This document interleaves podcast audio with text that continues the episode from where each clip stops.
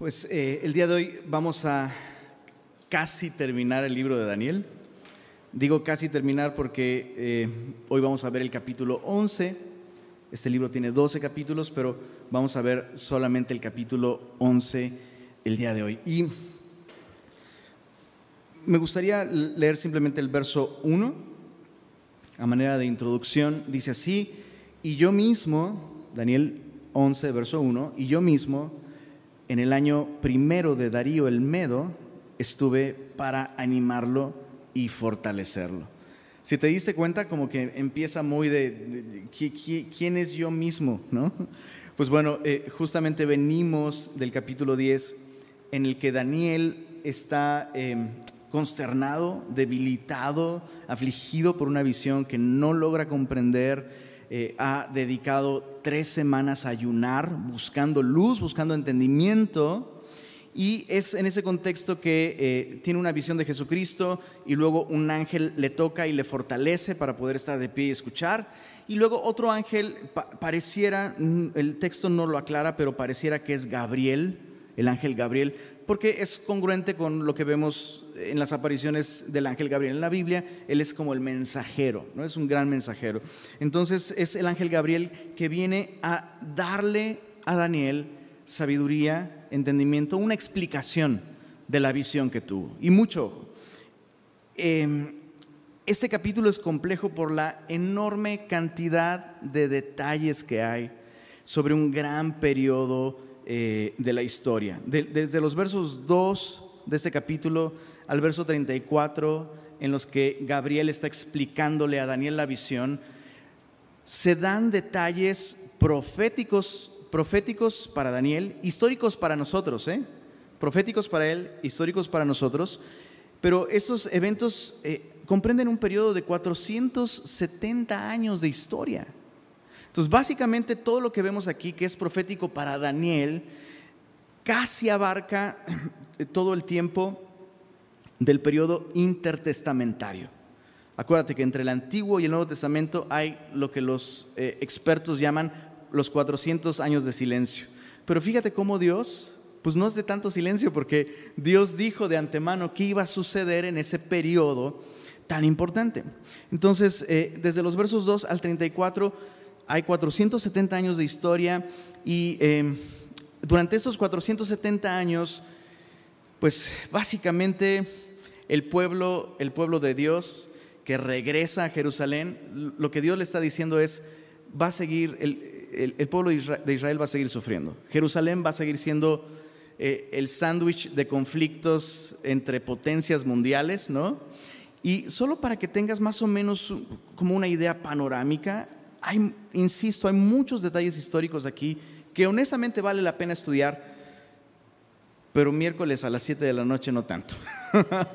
Entonces, solo para que te, platico la telenovela, porque eso es una telenovela, literalmente. Eh, lo que se describe es un conflicto entre los imperios de la dinastía Seleucida al norte de Israel o Siria, y la dinastía de los Ptolomeos al sur de Israel en Egipto. Estas dinastías son las dos dinastías más importantes de los cuatro reinos en los que se dividió Grecia cuando Alejandro Magno murió, ¿te acuerdas? Todo eso ya lo hemos visto. Básicamente esta visión es como una, eh, como echarse un clavado a este periodo de la historia que ya Daniel ha visto visiones de esto. Desde el capítulo 2, Nabucodonosor vio el plan de Dios para eh, los siguientes imperios y potencias mundiales. Y esto es como un zoom a, este periodo intertestamentario. Entonces, em, por supuesto, e, en este conflicto entre los Ptolomeos en Egipto y los Seleucidas en Siria, en el norte, Judá está en el centro. Y entonces estos conflictos eh, eh, van a escalar hasta su clímax con Antíoco Epífanes. ¿Se acuerdan? Antíoco Epífanes es básicamente un tipo del anticristo. Es como una vista en miniatura en el Antiguo Testamento, es una vista en, eh, en miniatura profetizada de lo que en su futuro será el anticristo. O sea, en Antíoco Epífanes El anticristo diría de Antíoco Epífanes, es el mini-mí. Es mi mini-mí. es tan terrible como fue. Fue solamente una pequeña sombra de lo que será en su momento el anticristo. Ahora, todo esto te lo explico para que no te pierdas. Acuérdate, el, punto de, de este capítulo es mostrarle a Daniel que el conflicto va a seguir, pero no va a seguir para siempre. Dios está en control, Dios está anunciando lo que va a suceder y Dios está preparado y Dios tiene planes y nada va a poder frustrar el plan de Dios para su pueblo. Eh, de manera devocional, yo quiero animarte también a tener claro que el propósito de este capítulo es que es, mostrarnos que hombres como Daniel, o sea, hombres como Daniel que tienen un libro en la Biblia, de pronto decían, Señor, ¿hasta cuándo? Entonces, una vez más, por, eso comenzamos adorando a Dios así, leyendo este salmo que leímos, cantando las canciones que cantamos, ¿no? Porque necesitamos recordar que realmente Dios está en control. En los momentos más oscuros, la Biblia, la Biblia no niega que hay oscuridad. Y eso me encanta de la Biblia, que la Biblia es tan honesta con cómo es la vida real. Estamos rodeados de oscuridad y luchamos con oscuridad dentro de nosotros mismos, pero la luz resplandeció en las tinieblas y las tinieblas no prevalecieron contra ella. Entonces, ¿te acuerdas de esta pregunta que hay en este mismo libro de Daniel? ¿Hasta cuándo serán las desolaciones? ¿Hasta cuándo? Esa es la pregunta de Daniel. Y este capítulo nos muestra que no va a ser para siempre. La oscuridad, la corrupción, el dolor que, que, nos es tan cotidiano, no son para siempre. El impío no va a prosperar para siempre. Hay un fin. Y este capítulo nos muestra justamente esto. Entonces, con esto en mente, verso 2 del capítulo 11 de Daniel, verso 2 y 3 dice, Gabriel hablando dice, ahora yo te mostraré la verdad. He aquí que aún habrá, aún habrá tres reyes en Persia, y el cuarto será de grandes riquezas, más que todos ellos, y al hacerse fuerte con sus riquezas, levantará a todos contra el reino de Grecia. Recuerda que Daniel ya vio la caída de Babilonia. Ya, Babilonia ya cayó. Daniel está escribiendo en el año tercero de Ciro, rey de Persia, y este ángel está explicando, todavía van a haber tres reyes más, y el cuarto, el cuarto se va a enriquecer más que todos, y todo ese poder económico lo va a usar para levantar una campaña en contra de Grecia. O sea, para este rey no va a ser suficiente ser el más poderoso de los reyes de Persia, sino él va, va a ambicionar conquistar más todo ese poder. No va a ser suficiente y en su ambición va a arrastrar a otros en una campaña en contra de Grecia para eh, conquistar Grecia. Y eh, es sorprendente, pero este, este, este rey, muchos sugieren, y le queda perfecto la descripción, es nada más y nada menos que Jerjes, el rey de Persia. Em, si tú alguna vez leíste el cómic de 300 o viste la película, pues es, eh, por supuesto, esa película es, ficción, pero es ficción histórica. O sea, tomaron un acontecimiento histórico y lo inflaron y lo hicieron más atractivo para poder venderte un cómic, ¿no? Básicamente es eso. Pero Jerjes realmente existió. Jerjes realmente eh, fue el rey más poderoso económicamente de los reyes de Persia y tardó cuatro años, escucha esto, cuatro años armando un ejército de dos millones y medio de hombres. O sea, algo, algo nunca antes visto hasta ese momento. Y luego continúa en el verso, en el verso 3, dice, se levantará luego un rey valiente, el cual dominará con gran poder, y subraya esto, dice, y hará su voluntad. Entonces este, este cuarto rey de Persia quiere engrandecerse más de lo que ya fue. Entonces embarca a todos en esta guerra súper sangrienta en esta campaña de expansión conquistando Grecia. Eh, eh, conquistó, como bien lo sabemos por la historia en la batalla de las Termópilas, es, como una pequeña descripción de lo que sucedió con su ejército. Conquistó, ganó, le ganó a los, a los griegos, pero los griegos dieron tanta batalla que realmente, eh, o sea, desgastó militarmente y económicamente a Jerjes. Y los, griegos, aunque perdieron, mantuvieron en su corazón ese, eh, ¿cómo decirlo? Ese impulso, ese impulso de venganza, ese deseo de venganza, ¿no? Ese, ese I'll be back, ¿no? Y aproximadamente pasaron 150 años y todos esos deseos de venganza se vieron satisfechos cuando se levantó un rey valiente llamado Alejandro Magno, que pues como ya lo hemos visto en capítulos anteriores, conquistó todo el mundo entonces conocido. Así, de plano que sus, generales le dijeron, ya no tenemos más tierra que conquistar, ya lo has conquistado todo, felicidades. Y entonces Alejandro Magno se deprime, se pone a llorar porque no tiene más ciudades que conquistar, se, se retira a Babilonia, donde se entrega al vicio, al alcohol, una noche completamente embriagado, sale, va hacia su cuarto, se moja con la lluvia, llega borracho a su cuarto, se acuesta mojado, no le importa nada. Y bien dicen las abuelitas, cámbiate, hijo, no te acuestes mojado porque te va a hacer daño. Pues justo eso le pasó a Alejandro Magno, le dio neumonía y se murió a sus 33 años. Y le cede, o sea, en su lecho de muerte le, le preguntan a quién debe pasar el reino y él responde al más fuerte. Entonces, se dividen su reino, sus cuatro generales se reparten el territorio. Nos, vamos a enfocar solamente en dos, ¿no? Aquel que dio origen a la dinastía Seleucida en el norte, Siria, y en el sur, los Ptolomeos. Acuérdense, norte, Monterrey dicen algunos, no, los Seleucidas, y en el sur, Egipto, los Ptolomeos. Venga, dice en el verso, ¿sí están listos? ¿Sí? Venga. Porque ahora sí nos vamos, nos vamos recio, nos vamos regio. Verso 4 dice así, pero cuando se haya levantado, su reino será quebrantado y repartido hacia los cuatro vientos del cielo, sus cuatro generales, no a sus descendientes, un cumplimiento perfecto, ni según el dominio con el que él dominó, porque su reino será arrancado y será para otros fuera de ellos. Y será fuerte el rey del sur, más uno de sus príncipes será más poderoso que él y se hará poderoso. Su dominio será grande.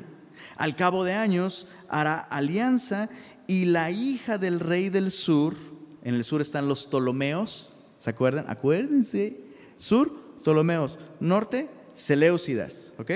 Entonces, y la hija del rey del sur vendrá al reino del norte para hacer la paz. Pero ella no podrá retener la fuerza de su brazo, ni permanecerá él, ni su brazo, porque será entregada a ella, y los que la habían traído, asimismo su hijo, y los que estaban de parte de ella en aquel tiempo. Y eso es, eh, otra vez, hay muchos debates con respecto a qué personajes históricos son exactamente estos, pero eh, em, resulta que Ptolomeo le dice a la casa de Antíoco, Ptolomeo en el sur, le dice a los antiguos eh, eh, en el norte, ¿para qué nos peleamos? Hagamos un tratado de paz, te doy mi hija en matrimonio. Y entonces Antíoco dice, pero yo ya estoy casado. Ptolomeo dice, pues vota a la esposa que tienes y toma, toma mi hija, vale más la paz de, nuestro, de nuestro imperio. Y, este hombre accede, repudia a su esposa, recibe esta nueva y este, pasa, pasa un poco tiempo y entonces Ptolomeo, el que entregó a su hija, como con fines políticos, se muere. Y entonces en el, en el norte, Antíoco dice, pues ya se murió mi suegro, me gustaba más mi otra esposa, voy, a volver a casarme con ella. Entonces la invita de regreso, y esta mujer básicamente los mata a todos. O sea, está peor que la rosa de Guadalupe, literal. Y entonces eh, vemos un cumplimiento básicamente exacto de, ese suceso. Y luego dice en el verso, verso 7, pero un renuevo de sus raíces, es decir, el hermano de esta, de esta mujer a la que eh, su papá la dio en, matrimonio y que luego la votan, dice, un renuevo de sus raíces se levantará sobre su trono y vendrá con, con ejército contra el rey del norte y entrará en la fortaleza y hará en ellos a su arbitrio y predominará. En otras palabras, hará lo que se le dé su gana. Entonces, ¿te das cuenta?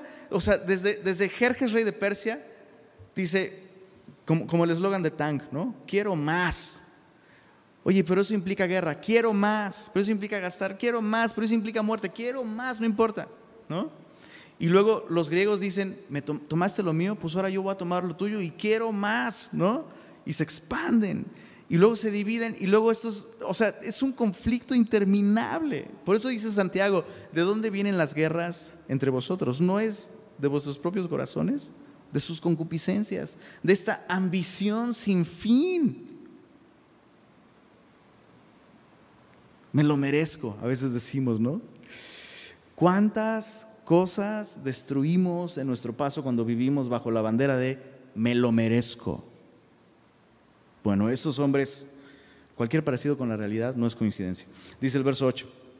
Chécate en el verso 8, dice, y aún a los dioses de ellos, sus imágenes fundidas y sus objetos preciosos de plata y de oro llevará cautivos a Egipto, eh, recuperando, recuperará los ídolos que el rey del, del norte llevó de Egipto. Dice, llevará cautivos a Egipto, Egipto y por años se mantendrá él contra el rey del norte. Así entrará en el reino el rey del sur y volverá a su tierra. Entonces, esta sección que acabamos de leer, básicamente es este conflicto entre el rey del norte y el sur, pero el del sur, digamos, como que se, se impuso, ¿no? Es el que lleva la balanza inclinada a su favor. Y ahora a partir del verso 10, la balanza se va a inclinar a favor del rey del norte. Dice en el verso 10, más los hijos de aquel, no te digo, se irán y reunirán multitud de grandes ejércitos y vendrá apresuradamente e inundará y pasará adelante, luego volverá y llevará la guerra hasta su fortaleza.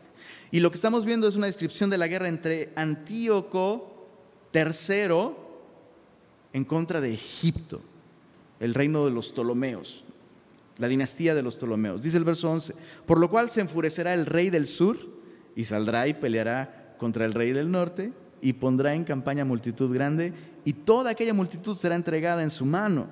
Y al verse él, al llevarse él la multitud, se elevará su corazón y derribará a muchos millares, mas no prevalecerá. Y el rey del norte volverá a poner en campaña una multitud mayor que la primera y al cabo de algunos años vendrá apresuradamente con gran ejército y con muchas riquezas. En aquellos tiempos se levantarán muchos contra el rey del sur. O sea, el rey del norte lo que va a hacer es literalmente aliarse con Grecia para atacar a la dinastía del sur de Egipto, los Ptolomeos.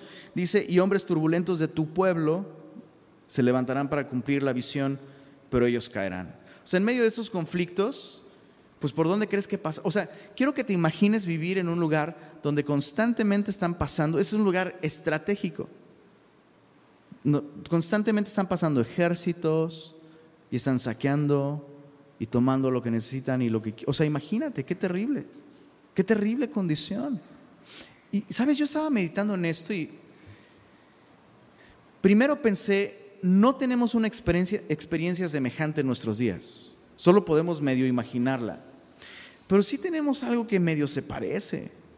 No llega a esos límites, pero se parece. O sea, tú hoy ves las... O sea, pareciera que estás leyendo las noticias, ¿no? El cártel del norte contra el... O sea, es básicamente eso.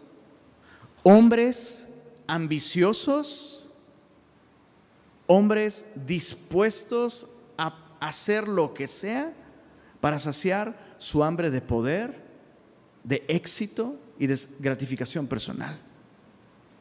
Su hambre de venganza, su sed de venganza. Y en medio de, esa búsqueda de gratificación personal, dolor, injusticia, muerte, pérdidas, víctimas. No es tan distinto entonces de lo que, o sea, no, es a la misma escala, pero no, no, es algo ajeno a nosotros. Y sabes que es interesante, meditaba en esto, en cómo en la primera visión que vemos en el libro de Daniel, cuando Nabucodonosor tiene esta visión, está pensando qué va a hacer para el fin de los tiempos y Dios le muestra una estatua que representa, digamos así, el imperio de los hombres, comenzando con el más valioso de todos ellos, Babilonia. ¿Y recuerdas? Los materiales van descendiendo de calidad hasta que el último es una mezcla de barro cocido con hierro. ¿No? Y esa es la perspectiva de Nabucodonosor. Ve el imperio de los hombres como un hermoso ídolo y pues él es el, oro a la cabeza. Pero cuando después Dios le muestra a Daniel, Daniel no ve una estatua de oro y diferentes materiales, Daniel ve bestias. Daniel ve bestias. Y, no, y, no, son las tortugas ninjas mutantes adolescentes, ¿eh? Y son cada vez peores. ¿Y sabes qué me llama la atención? Que el último gran personaje hambriento de poder en la Biblia y en la historia será el anticristo y la Biblia le da el título de la bestia. Entonces justamente eso, el hombre se convierte en eso. Cuando el hombre define por sí mismo el bien y el mal, el hombre se convierte en una bestia que destruye todo a su paso y que solo deja dolor, injusticia, consternación a su paso. Bueno, sigamos con la novela. Dice el verso 16, y el que vendrá contra él hará, una vez más dice, su voluntad. Y no habrá quien se le pueda enfrentar. Dices, no, estás definiendo perfecto a un tío que tengo. No, no es que esto es increíble, pero esto lo, podemos padecer todos nosotros. Dice, y estará en la tierra gloriosa, es decir, Jerusalén, la cual será consumida en su poder.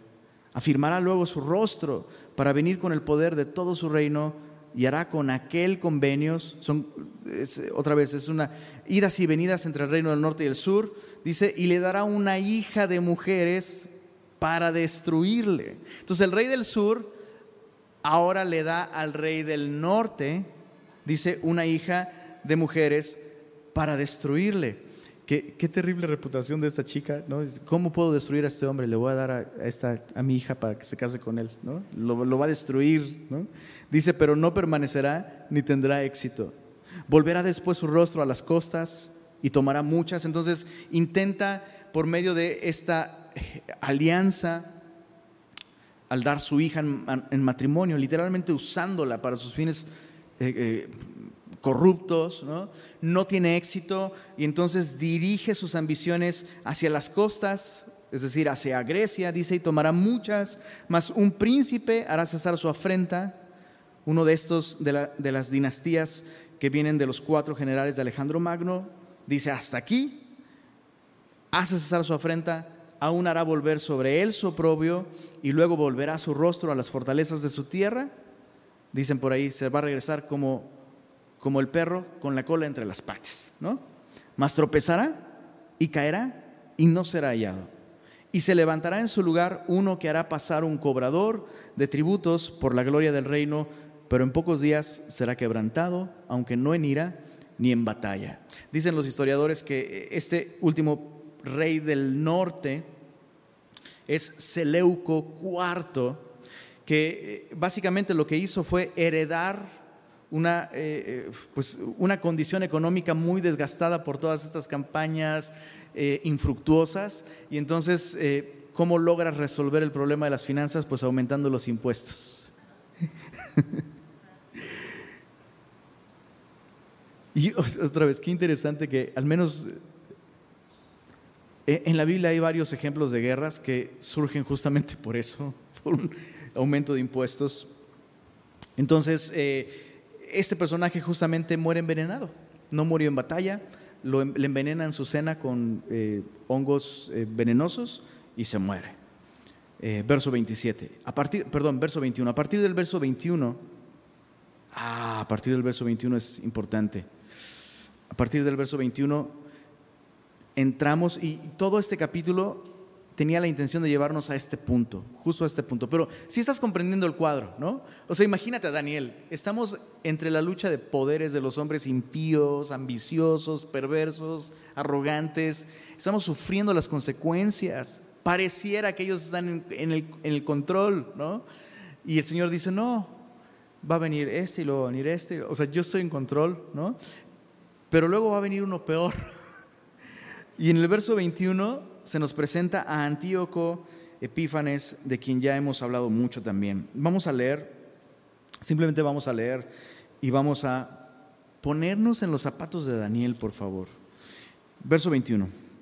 Y le sucederá, es decir, el, sucesor, le sucederá en su lugar un hombre despreciable, al cual no darán la honra del reino. Algunas eh, traducciones em, no dicen que es un hombre despreciable, sino un usurpador despreciable. Dice, y, no le darán la honra del reino, pero vendrá sin aviso y tomará el reino con halagos. Y mucho ojo, porque este personaje, insisto, está en la historia para nosotros, eso es algo que vemos hacia atrás, pero te recuerdo, Antíoco Epífanes es solamente un tipo del anticristo en el futuro. Y las características de este hombre son muy importantes. Lo primero es que es un gran orador, es un excelente orador, sabe venderse, ¿no?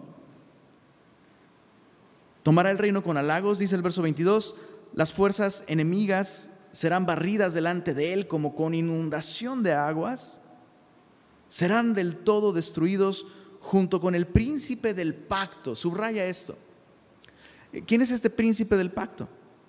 Bueno, la historia nos dice que Antíoco Epífanes en su campaña de expansión llegó a Jerusalén, mató al sumo sacerdote y él nombró, así nada más porque quiso, él nombró a un, sumo sacerdote escogido por él.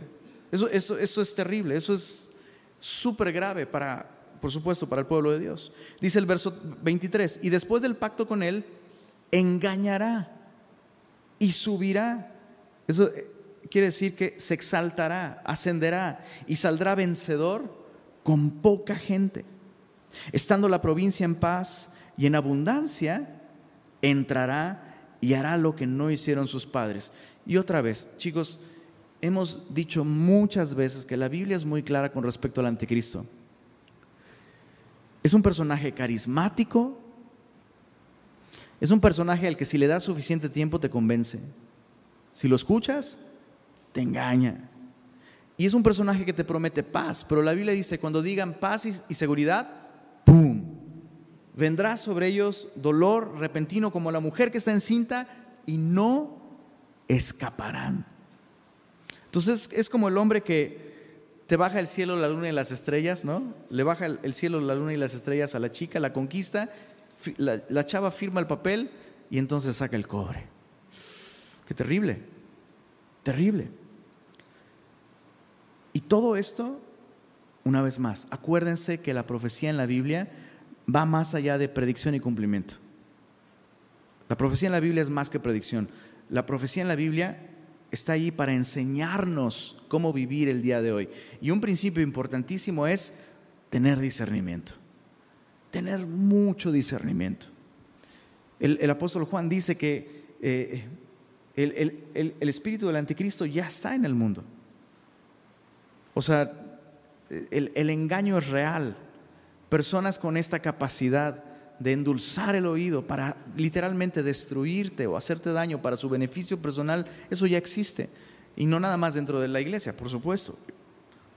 Hay que usar discernimiento. Bueno, en el verso, ah, verso 24 mm, dice, estando la provincia en paz y en abundancia, entrará y hará lo que no hicieron sus padres ni los padres de sus padres. Botín, despojos y riquezas repartirá a sus soldados y contra las fortalezas formará sus designios y esto por un tiempo. Y despertará sus fuerzas y su ardor contra el rey del sur. Entonces este, este rey del norte, en quien se está enfocando todo este capítulo, este, rey del norte es el clímax, va a despertar esa vieja rencilla, ¿no? Va a despertar esa, esa vieja enemistad contra el rey del sur, los Ptolomeos en Egipto, dice, con gran ejército. Y el rey del sur se empeñará en la guerra con grande y muy fuerte ejército, mas no prevalecerá porque le harán traición. Aún los que coman de sus manjares le quebrantarán y su ejército será destruido y caerán muchos muertos. Entonces el rey del norte logra conseguir de alguna manera la lealtad de Israel al no destruir la ciudad, primero, pero pone su propio sumo sacerdote y cuando están en paz, en su ambición, ¿no? Por, por quitarse esa espinita del alma, ¿no? del corazón, y por fin hacerse del, control del sur, destruye, despoja, reúne riquezas y arma fuerzas para atacar a los Ptolomeos en el sur, Egipto. Y entonces vence, y dice el verso 27, hay lo que parece un tratado de paz. Dice, el corazón de estos dos reyes será para hacer mal, y en una misma mesa hablarán mentira, mas no servirá de nada porque el plazo aún no habrá llegado. En, otras palabras, el tratado de paz no va a resolver el problema. Sería maravilloso, sería maravilloso que los conflictos que ocasionan las guerras y todo eso se resuelvan con una firma. Sería maravilloso, pero no sucede así. Y, y chécate, lo que Dios le está diciendo a Daniel es, yo voy a permitir que este conflicto siga por un tiempo. Y a Dios no se le queman los frijoles. O sea, Dios está en control. Parece que no, Daniel. Es lo que Dios le está diciendo a Daniel. Parece que no, pero estoy en control. Estoy en control. Dice en el verso 28, gracias. Y volverá a su tierra con gran riqueza, esto es el rey del norte, y su corazón será contra el pacto santo. Entonces este hombre empieza a tener éxito y a prosperar y dirige toda su hostilidad hacia el Dios de Israel. Dice, hará su voluntad. Ahora, ¿cuántas, ¿cuántas veces hemos leído en este capítulo que hay alguien haciendo su voluntad? Ese es el gran problema. El hombre se convierte en una bestia destructiva cuando hace su voluntad. Hará su voluntad y volverá a su tierra. Al tiempo señalado volverá al sur, mas no será la postrera venida como la primera, porque vendrán contra él naves de Kitim. Esto probablemente es eh, la isla de Chipre. Y él se contristará y volverá y se enojará contra el pacto santo. Entonces, fíjate, él va a dirigir sus ambiciones em, una vez más hacia Egipto. La historia nos dice que eh, literalmente estas naves romanas, estos galerones romanos hicieron literalmente una línea que impidieron el paso de este, de este, rey, Antíoco. Y entonces en su frustración, regresando a su tierra, dirige una vez más su frustración contra el pueblo de Dios, contra el Dios de Israel. Dice, se enojará contra el pacto santo y hará según su voluntad una vez más. Volverá pues y se entenderá, mira esto, se entenderá con los que abandonen el santo pacto.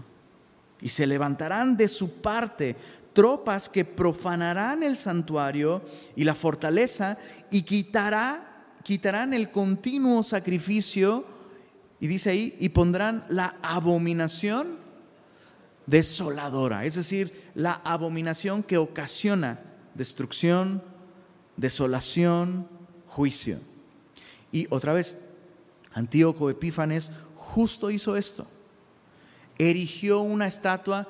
Eh, hay como una diferencia ahí entre lo que dicen los historiadores. Algunos dicen que era una estatua de Zeus, otros dicen que era una estatua de sí mismo o sea, como sea, este hombre levanta una imagen de un ídolo en el templo y sacrifica un cerdo y rocía la sangre hacia todos los lugares del lugar santo y el resto de la sangre obliga a los sacerdotes a que beban de esa sangre. Entonces, o sea, literalmente terrible, terrible. Ahora, mucho ojo, él entonces para el continuo sacrificio, o sea, ya no adoren al Dios de Israel, ahora adoren esta imagen. Y ahora van a sacrificar cerdos, ¿no? Y otra vez, en el primer siglo de la iglesia, bajo Nerón, los cristianos del primer siglo veían esto y decían, Antíoco, porque Jesús habló de la abominación desoladora de la que habló el profeta Daniel. Antíoco era un tipo de el anticristo y el anticristo es Nerón. Por eso muchos cristianos pensaban que Nerón realmente era el anticristo. Pero no. Una vez más, lo que Dios está haciendo es mostrarnos a nosotros cómo van a ser las cosas. Y eso es, tan, importante, eso es tan importante porque el mundo está literalmente, chicos, el mundo está preparado para que se levante el anticristo. Preparadísimo. Eh, el mundo está listo. ¿Qué es lo único que falta para que el anticristo se levante? Que la iglesia se vaya de aquí. Literalmente, el mundo está preparado para alguien que por fin traiga unidad, acabe con las guerras. Y eso es exactamente lo que va a suceder en el futuro. Tú y yo no vamos a estar aquí para verlo. Así que mejor estudialo bien aquí, porque después se te va a olvidar. Pero mira en el verso 32, dice, con lisonjas, volviendo a Antíoco Epífanes, seducirá a los violadores del pacto. Más, el pueblo que conoce a su Dios se esforzará y actuará. Ahora, aquí está hablando literalmente de la familia de los macabeos. Hubo una familia de sacerdotes que no estuvieron dispuestos a beber esa sangre, escaparon, libraron sus vidas y se agruparon y ubicaron algunos otros fieles para levantarse en armas en contra de Antíoco, Judas Macabeo y sus hermanos. Y, tú puedes leerlo en el libro de los Macabeos.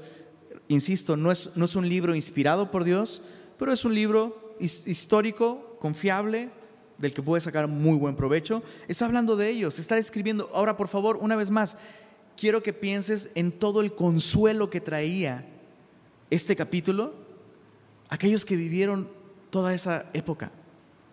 Dios sabía. Y Dios está tomando nota Dios sabía que habría algunos que abandonarían el pacto y Dios sabía que habría algunos que, conociendo a su Dios, se esforzarían y actuarían. ¡Cuánta esperanza! Yo, yo, me imagino a los macabeos literalmente leyendo esto y diciendo, chicos, aquí estamos nosotros. Nuestro trabajo en el Señor no es en vano. Esfuércense y sean valientes. Bueno, dice el verso, verso 33, mira, y los sabios del pueblo instruirán a muchos, y por algunos días caerán a espada y a fuego en cautividad y en despojo. Y es lo que sucedió. Muchos murieron, muchos fueron este, literalmente prisioneros de guerra, torturados, etc. Verso 34, y en su caída serán ayudados de pequeño socorro y muchos se juntarán a ellos con lisonjas. Ahora, mucho ojo. A partir del verso 35, ah, pues realmente sigue describiendo a Antíoco Epífanes. Pero ya les hemos dicho que para la profecía necesitamos lentes bifocales, ¿verdad? Para ver de lejos y de cerca. Entonces, acuérdate que la profecía muchas veces empalma dos eventos. Un evento próximo, que es un tipo de un evento distante. ¿no? Las profecías de Jesús en el Antiguo Testamento son un ejemplo perfecto.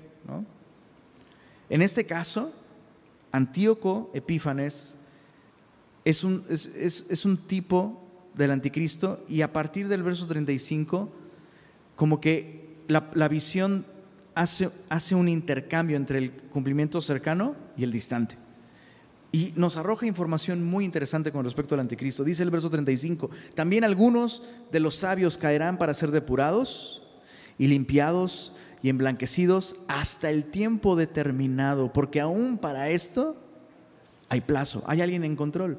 Y el rey, otra vez, hará su voluntad y se ensoberbecerá y se engrandecerá sobre todo Dios y contra el Dios de los dioses hablará maravillas. Esto no significa que dirá cosas muy lindas, sino el, sentido en el que lo está diciendo es que hablará cosas que harían que nos maravilláramos de que alguien estuviera hablando así de Dios. Es alguien que blasfemará y prosperará. Mira el verso, verso 36. Hasta que sea consumada la ira, porque lo determinado se cumplirá te das cuenta que Dios está describiendo cosas terribles, pero siempre Dios incluye algún comentario que le hace saber a Daniel, todo va de acuerdo al plan. No se está saliendo de control. Todavía falta un poco de tiempo. Aún para esto hay plazo. O sea, hay alguien en control.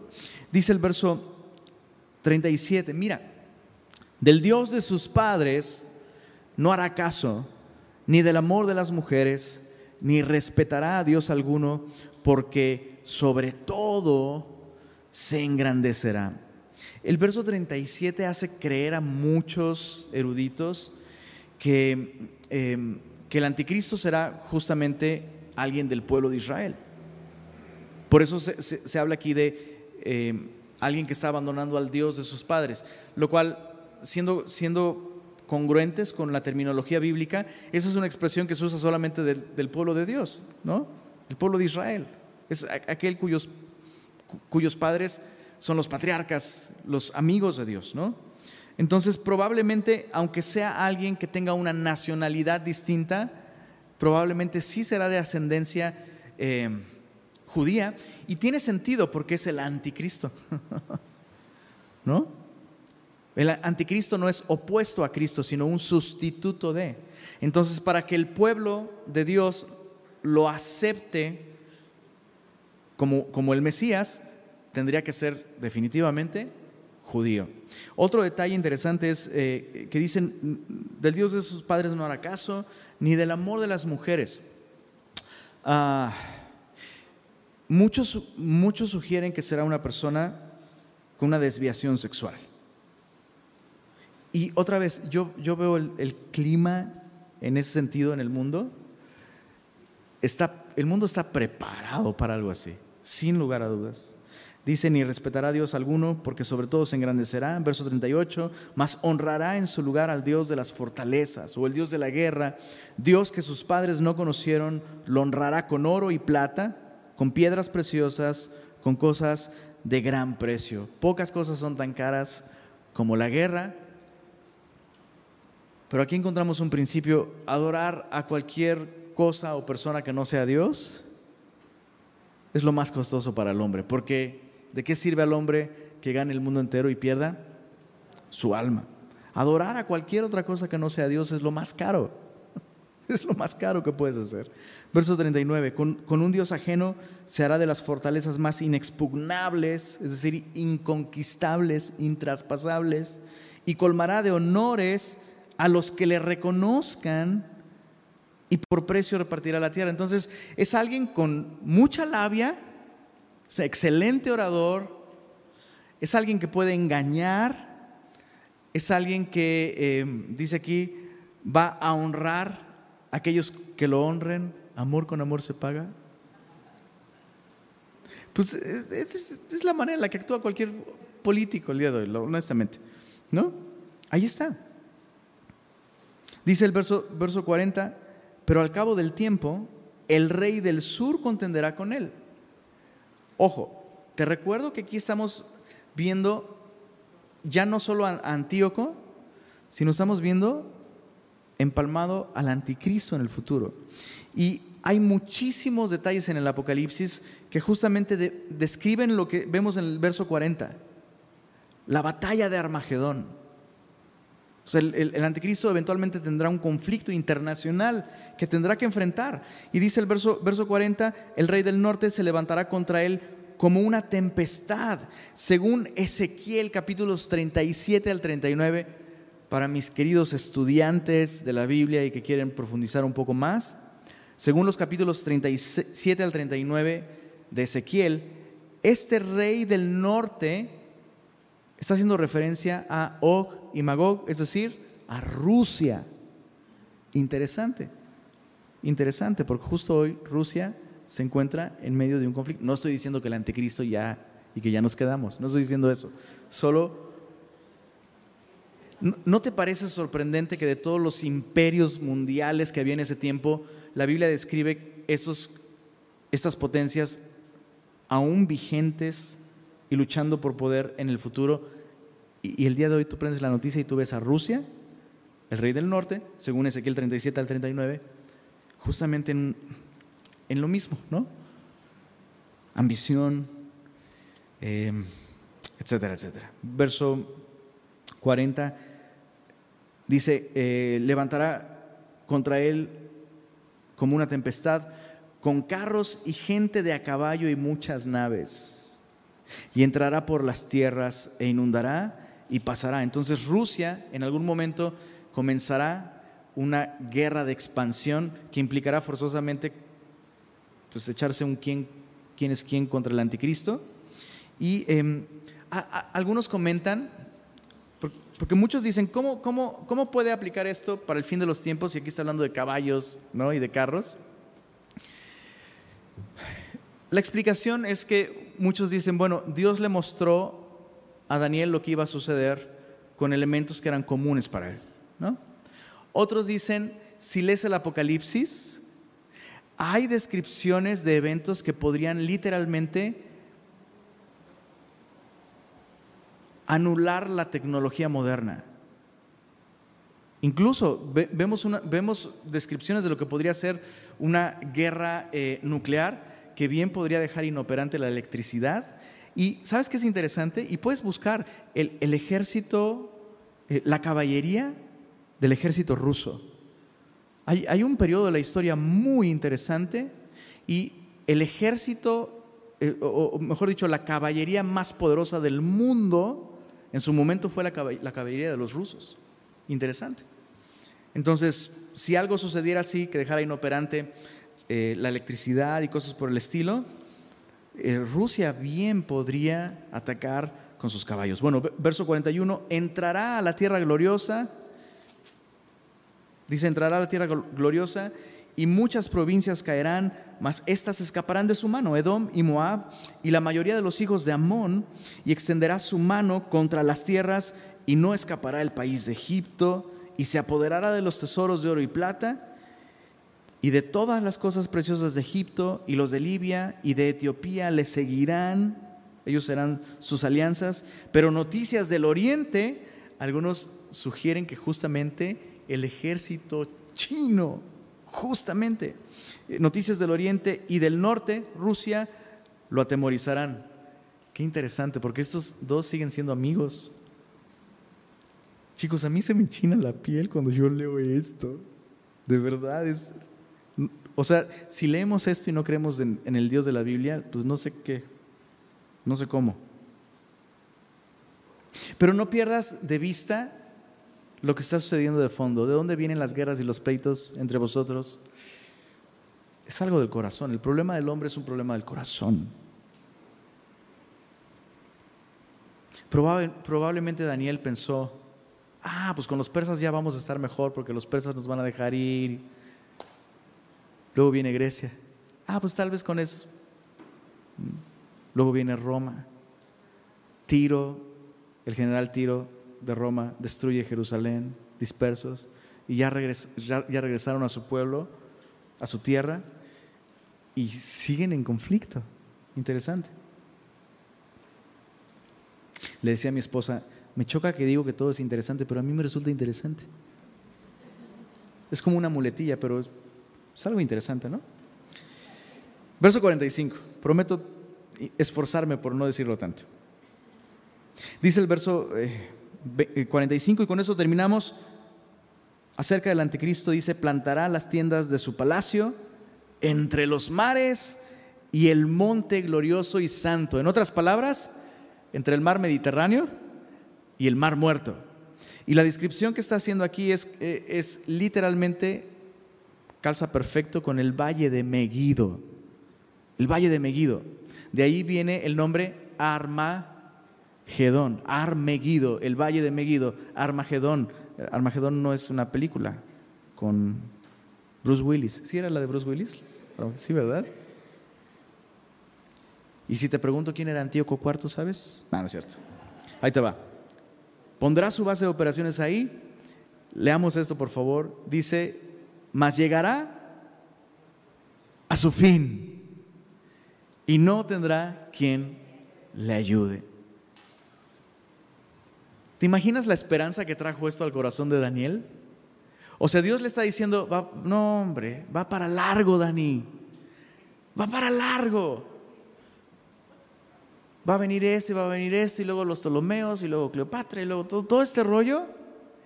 Pero ¿te imaginas el alivio cuando Daniel escucha eso de parte de Gabriel y dice, y finalmente no, este hombre terrible, abominable, peor que todos, llegará a su fin y no tendrá quien le ayude. ¿Cuál es el propósito de este capítulo? ¿Llegar a nuestras casas así todos mareados con tanta información? No, el propósito es que tú y yo entendamos cómo vivir en tiempos como estos. Quiero que pienses en Daniel, ese jovencito que vivió tantos años esperando, ¿no? Que acabe por fin toda esta opresión, que el pueblo sea libre para volver. Y Dios le, está diciendo, Daniel, esto va a seguir así. Porque el hombre no va a tener paz hasta que aquel que es la roca cortada no con mano, ¿se acuerdan de esa visión en Daniel? Venga, vamos a leerlo, por favor, por favor, vamos a leerlo. Daniel capítulo 2.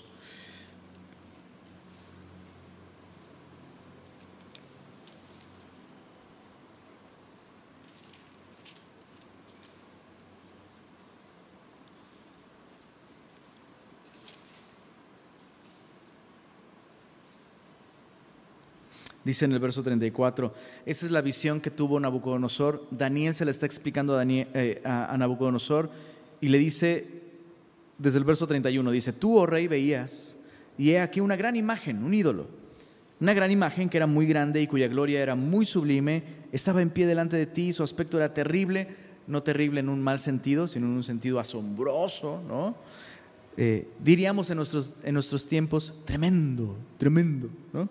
Verso 32, la cabeza de esta imagen era de oro fino, su pecho y sus brazos de plata, sus vientres y sus muslos de bronce, sus piernas de hierro, sus pies en parte de hierro, en parte de barro cocido. Estabas mirando hasta que una piedra fue cortada, no con mano, e hirió a la imagen en sus pies de hierro y de barro cocido y los desmenuzó. Quiero que leas esto, por favor, con imaginación y esperanza. Entonces fueron desmenuzados también el hierro, el barro cocido, el bronce, la plata y el oro, y fueron, dice ahí, como tamo de las eras del verano, y se los llevó el viento. Leamos esto, por favor, con esperanza, así, sin que de ellos quedara rastro alguno. Eso es lo que va a pasar. Nadie va a recordar a estos personajes que en su momento parecía son los que estaban en control. Dice el verso 35, más la piedra que hirió a la imagen, está hablando de Jesucristo, fue hecha un gran monte que llenó toda la tierra. O sea, todo esto se va a acabar, nadie se va a acordar lo, que hoy nos atormenta, ¿no? ¿Y cuándo, no? ¿Hasta cuándo, Señor? El Señor dice, no les toca a ustedes saber los tiempos y las sazones, pero sí tienen un fin. El sufrimiento, esta lucha interminable aparentemente de, de poderes humanos, sí tiene un fin. ¿Qué estaba haciendo Dios mientras todo eso pasaba? ¿Te diste cuenta que había dos cosas que mencionó eh, eh, Daniel, el pueblo estaría siendo limpiado, depurado y emblanquecido. O sea, Dios estaba haciendo algo. En medio del sufrimiento, te diste cuenta, había dos, su pueblo se dividió en dos personas, aquellos que traicionaron el pacto,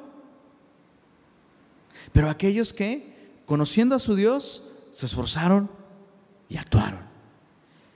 Y eso es lo que Dios está haciendo en, tiempos en los que parece que es la maldad la que está reinando. Dios está limpiando y depurando y emblanqueciendo a su pueblo.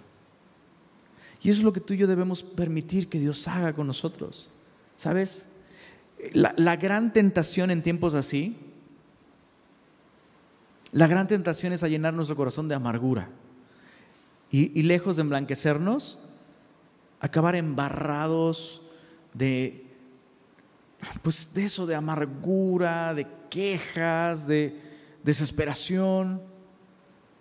Pero tú y yo conocemos a nuestro Dios. Dios está en control. Entonces la pregunta es, ¿qué estamos haciendo el día, el día de hoy? La pregunta no es, ¿qué está haciendo Dios cuando todo el mal parece estar triunfando? La pregunta es, ¿qué estamos haciendo nosotros que conocemos a Dios? Solo hay dos opciones. O le entramos a esta guerra de poderes, porque es lo que, lo que dijo Asab. ¿Recuerdas el salmo que leímos al principio? Tuve envidia de los arrogantes. Entonces solo hay dos opciones. Una, entrar en la misma carrera, ¿no? compitiendo con todos. Y, no necesitas irte, insisto, no, necesitas irte a los grandes gabinetes. o sea, puede haber una lucha de poderes en tu matrimonio. puede haber una lucha de poderes en tu trabajo. Y quien no conoce a Dios, esa es la única opción que tiene. Pero tú y yo tenemos otra opción. Conocer a nuestro Dios y esforzarnos emblanquecernos, actuar de acuerdo a esta esperanza. Ya no necesito yo luchar por edificar mi reino como todos, porque ya Dios me dijo que Él, cuando Cristo venga, va a triturar todos los reinos de los hombres, todos, y todos se van a olvidar, excepto el de, el de Jesús. ¿Cómo estás viviendo el día de hoy? cuando hay esos conflictos de poderes a tu alrededor, cerca, estamos escogiendo buscar nuestro propio beneficio, hacer nuestra voluntad, estamos actuando como todos estos, o podemos imitar a Jesús y decir, no se haga mi voluntad, sino la tuya. ¿Te parece que oramos? Precioso Señor, gracias por mostrarnos a través de este capítulo que tú eres el Dios de la historia.